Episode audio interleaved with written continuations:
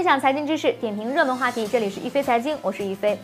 在刚刚过去的二零一八年，美国经济的强势增长呢，是全球瞩目的经济现象。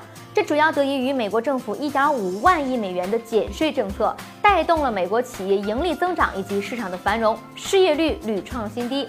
但是进入到二零一九年，减税所带来的效应呢，正在减弱。数据显示，美国二月个人收入增长、消费支出以及通胀指数呢，都不及预期。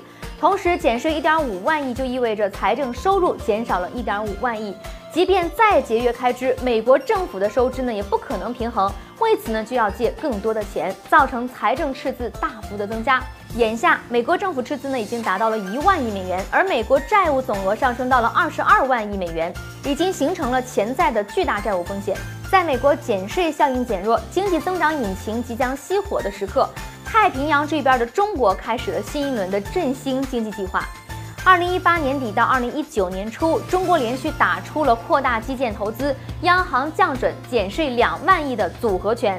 全方位刺激了经济的增长，减轻了企业的压力，提升了就业的水平，效果也是立竿见影的。三月三十一号公布的数据显示，中国制造业采购经理指数 PMI 从二月份的百分之四十九点二升至百分之五十点五，创二零一二年以来的最大涨幅。这个指数呢，以百分之五十为分界，超过百分之五十代表经济扩张的信号，低于百分之五十甚至接近了百分之四十的时候呢，就有经济萧条的隐患了。与 PMI 同时走高的还有新订单和新出口订单的两项指数，也双双创下了六个月以来的最高水平。这一切都预示着中国2019年的经济向好趋势明显。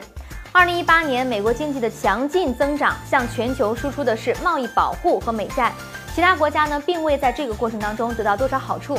特别是由于美元的强势，致使越南、土耳其等很多的新兴国家资本回流美国，让这些国家是苦不堪言。而中国虽然同为经济大国，但是在世界金融等体系当中呢，并不居于主导地位。那么，中国能否以一个建设者的姿态，用自己的增长带动全球，让更多国家分享到好处，是全世界都期待的一件事。您对中美两国二零一九年经济走势有哪些判断呢？欢迎在我们的节目下方留言，和大家一起。讨论一飞财经会关注您的每一条留言，分享财经知识，点评热门话题。这里是一飞财经，下期节目我们再见。